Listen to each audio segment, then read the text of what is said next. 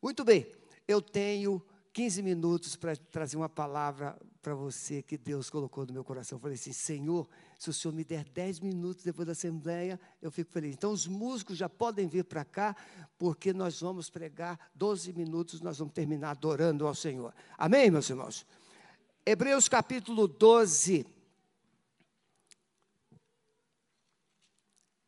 14, 15. Segui a paz com todos e a santificação, sem a qual ninguém verá o Senhor, tendo cuidado de que ninguém se prive da graça de Deus e de que nenhuma raiz de amargura brotando vos perturbe e por ela muitos se contaminem.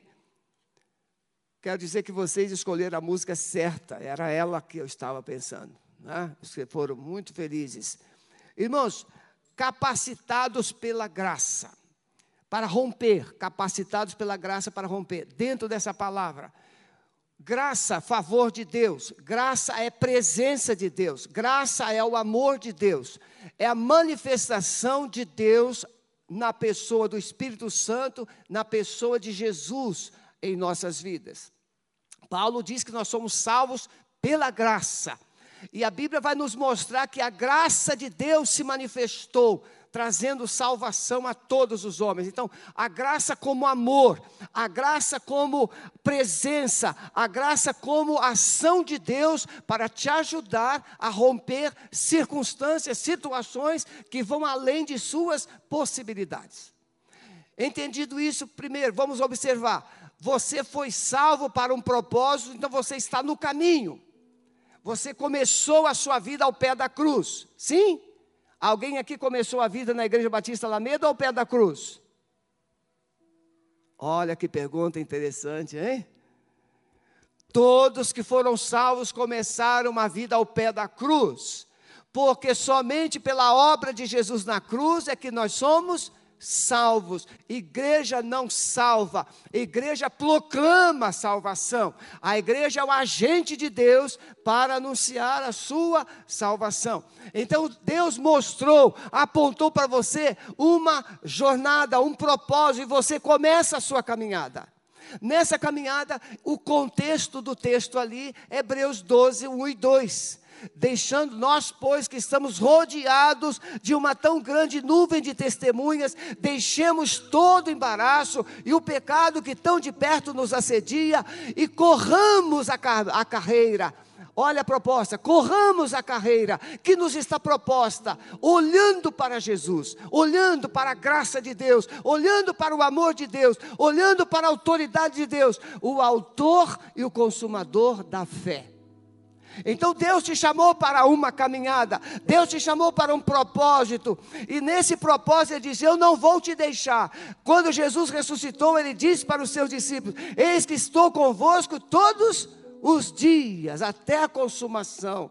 Até você concluir a caminhada, eu estarei com você. Um dos versos que mais me abençoaram na vida é Isaías 41, 10. Quando eu estava enfrentando uma luta tremenda espiritual na, com demônios. O Espírito Santo trouxe esse versículo de Isaías 41, 10. Não temas, Sebastião, eu sou contigo, não te assombres, eu sou o teu Deus, eu vou te dar força, eu vou te ajudar, eu vou te sustentar. Ai, irmãos, eu dei uma cambalhota, de tão animado que eu fiquei, porque eu descobri que o meu Deus não me deu só uma missão, mas o meu Deus disse: Eu vou junto. Jesus não deu você só uma missão, Ele disse: Eu vou estar junto eu vou estar com você, eu vou te ajudar, eu vou te sustentar.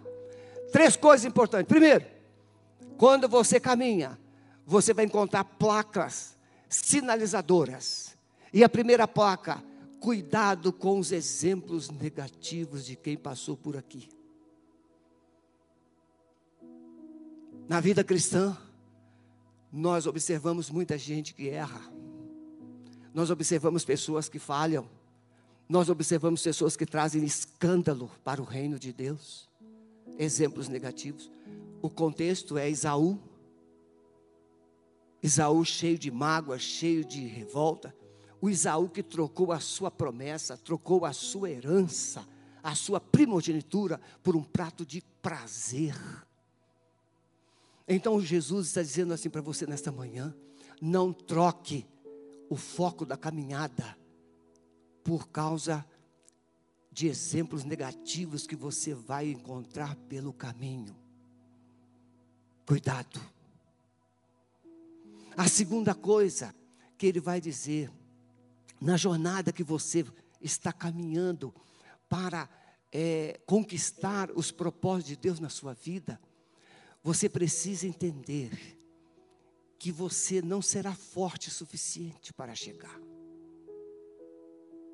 Você vai ter que depender de mim. Não é na força. Aí ele cita no texto o Monte Sinai. Ele cita o Monte Sião. Monte Sinai significa o que você foi eh, desafiado a fazer, lei. Mas o Monte Sinai significa terra. O Monte Sinai significa esse tempo de hoje. Monte Sinai é o agora. Mas ele disse: o Monte Sinai era só passagem do povo que saiu do Egito. Ele só passou. Ele só era, não era para ficar ali, era só passar ali. A lei, eu já expliquei aqui, a lei representa, ela simboliza um espelho. Espelho não é, não é, ele não diz o que você tem que fazer. O espelho mostra você. O espelho revela se você está bem ou mal.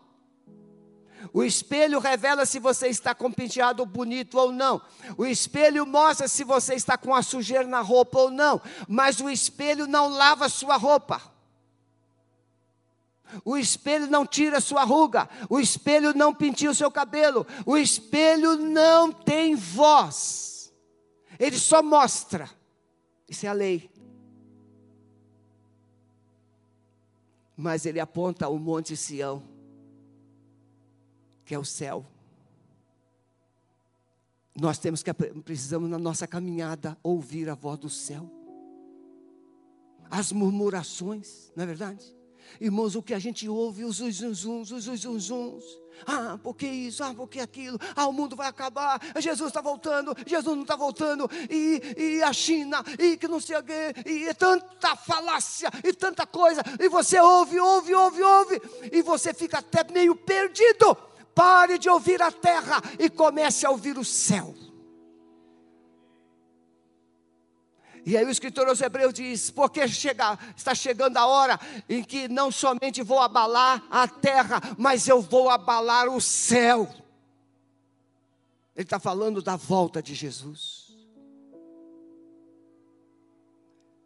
Então a terceira placa é que você não pode perder de vista que para onde você está indo é um reino inabalável. Os céus e a terra passarão, mas a minha palavra não há de passar. Isaías 40 e 1 Pedro, 2 Pedro 2, 1, ele diz assim: é, Isaías diz: seca-se a erva e quer, corta, cai a sua flor, mas, assim é a glória do homem. Mas as minhas palavras elas não vão passar. Jesus disse: Os céus e a terra passarão, mas as minhas palavras não passarão. O que é que vai ficar no final da sua jornada? A voz do céu. É do céu que vamos ouvir o vinde, é do céu que nós ouviremos, possivelmente eu não, eu não, longe de mim como diz um bom religioso, cruz credo. Alguém poderá ouvir, eu espero que ninguém aqui ouça. Apartai-vos de mim, malditos, para o fogo eterno. Quem é? De que lado é essa pessoa que vai ouvir o apartai vai ficar? Vai estar? Direita ou esquerda? Se você estiver de, em, de, sem, em, fora de sintonia do céu, você vai ouvir: Nunca te conheci. Mas se você estiver conectado com o céu, ouvindo a voz do céu, e a voz do céu nesses dias de Covid, nesses dias de pandemia, nesses dias de confusão na terra, porque o Afeganistão é só o começo. Não pense que é, ah, o fim, não, é só o começo, porque quando você vai estudar sobre o, o, o grande final, o, o, a guerra do Amargedon, o mal vem do norte. É Rússia, Afeganistão, Paquistão e vem de China e vai chegar aonde? Vai chegar no Monte Sião. E é lá que o Senhor Jesus vai colocar os pés sobre o Monte das Oliveiras, e Ele vai dar uma palavra, e vai rachar as terras no meio, e de um lado vai ficar os escolhidos, e do outro lado vai ficar os perdidos. Mas Ele vai desfazer o mal com a palavra da sua boca. Igreja, nós somos salvos pela graça e precisamos andar debaixo da graça.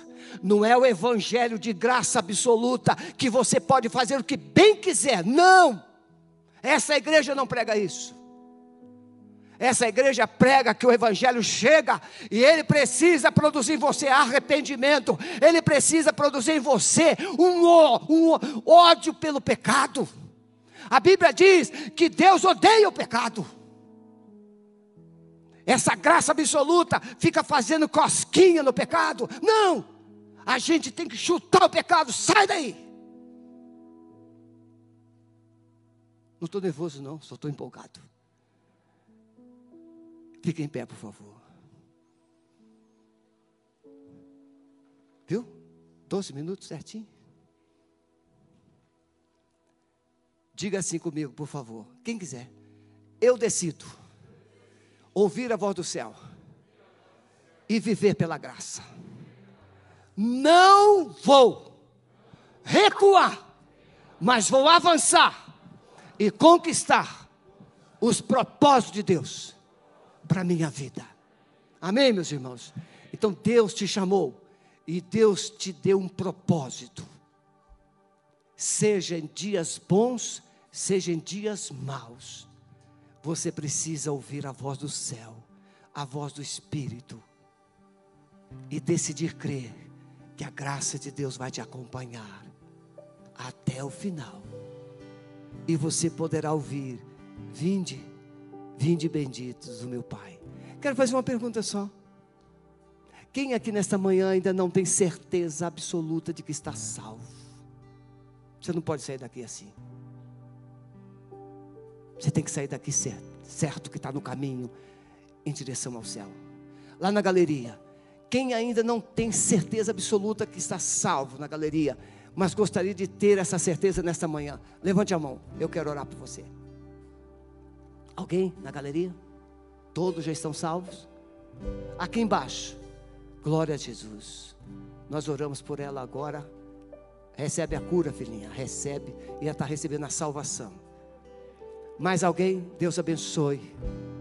Recebe, filhão, a salvação. Mais alguém?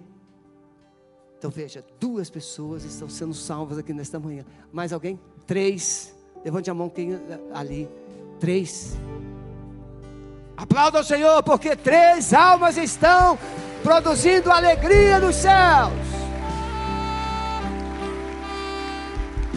Estão me falando que lá na galeria é o reflexo, não deu para ver. Quem é que levantou a mão na galeria que eu não vi?